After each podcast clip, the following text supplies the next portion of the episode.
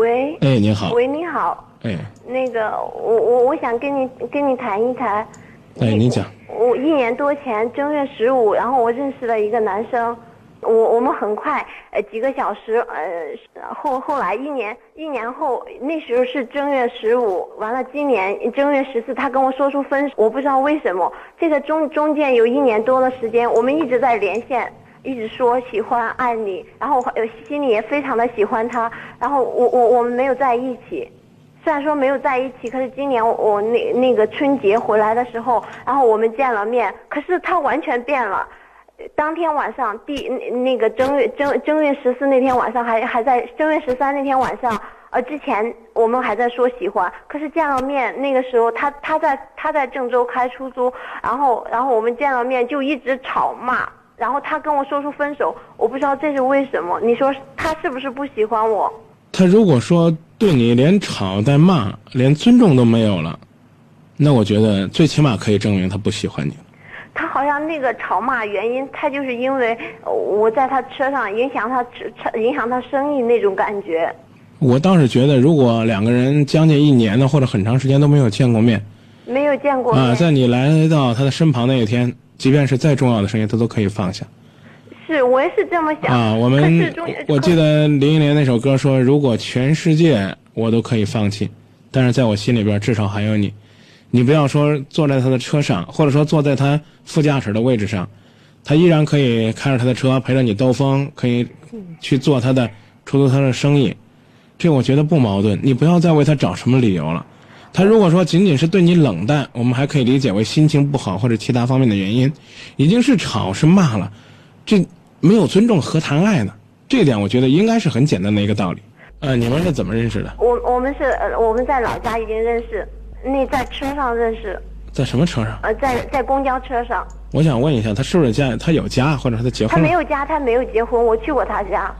我就问他你是不是现在有女朋友，然后他就说没有没有没有什么，然后我我问他时间久了多了，然后这个话题很腻的时候，他又说我有什么什么就这样。好了，你刚才问我的问题是他为什么会如此暴躁是吧？是。你刚才已经把理由全讲完了，你还想让我讲什么呀？你刚跟我说了你怎么追问他，你怎么给他压力了，他怎么样一直都是这么脾气暴躁？原因是因为我对吗？然后是他自己亲口对我说出分手。我们在火车上那一刻，然后我现在从我外地现在回到郑州这个地方，然后我拿起电话给你打，这个空间，然后房间内这个空间整个全是他。我一回到郑州，我就我整个空间全是他，啊，真的好难受，这种心理非常难受。我真的搞不懂是我激怒了他，可是他说出了分手，我现在没有勇气跟他打电话进去。还有，我现在心里非常压抑。现在我们已经分手半个多月，现在我心里非常压抑。我一回到这个郑州，然后这个心里非常压抑，很难受，很难受。我想告诉你，如果突然有一天他离开了郑州，离开了河南，甚至离他没有离，他不会离开郑州，他就是他就是。即便是你们结婚了，他为了你们的生活更幸福，他要离开三年、五年之后才会回来，你又要怎么办？一个女人，她全身心的投入到一种爱情，我觉得这首先让人感动。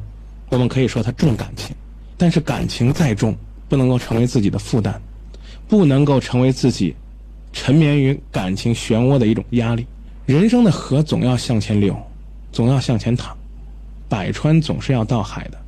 你如果只在这个地方停留的话，最终带来的结果是干涸，是断流。可是我不知知不知道他这个河让不让我停留？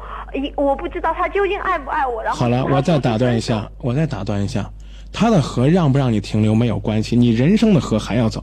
但是我现在非常压抑，我不知道我人，我对我人生非常操，我我我我已经我我已经我好像用另一种眼光，不知道是什么时候起，另用另一种眼光去审视男人，然后自己还特别怕受委，怕受伤那种，很很快就是很容易躲进自己的壳里，然后我怕出来又怕受到伤害的那种，因为我我跟他一年多一两年这个时间内，然后我慢慢慢慢的，有时候偶尔偶尔，刚开始不是感情太投入，可是有时候想他。有有时候他电话打过来，然然后有时候呃，然后他非他又非常透明，我们非常彼此非常了解的。时候，你现在然后我就非常我就非常想念他，跟别的男生不一样。我我我我我我结束的男生或者什么那种感觉，跟这个压抑是不一样。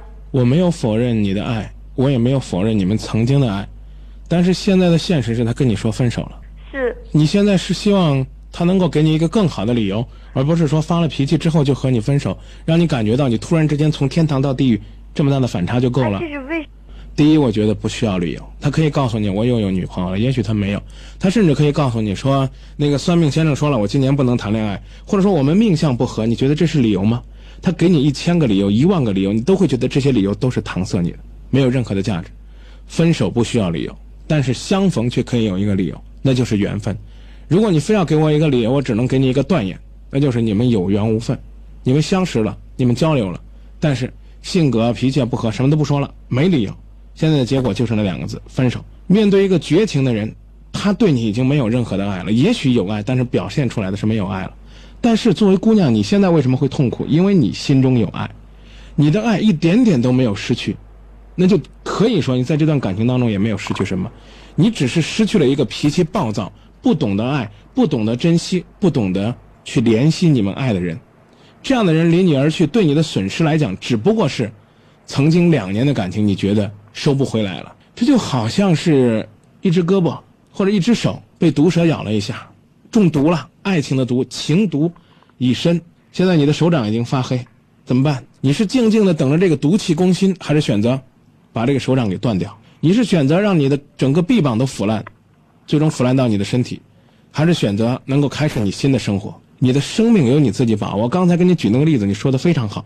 他的这条河流不愿意你在这里停留，让他流他的去，你流你的去。你们本来就是两条支流，只不过是你们曾经有一段时间汇合，汇合之后，你们一起去唱出了爱的浪花。现在这两条河又要分开了，道路不同，不相为谋，不需要再谈什么东西。他走他的路，你走你的路。你人生的河只要不停下来，你就有机会和另外一条河去唱出生命的浪花。如果你这条河现在放弃了流动，我刚才已经讲了，也许我们还可以称之为湖，但是马上它就要干了。对不起，时间到了，就说到这儿吧。非常谢谢你，主持人。嗯。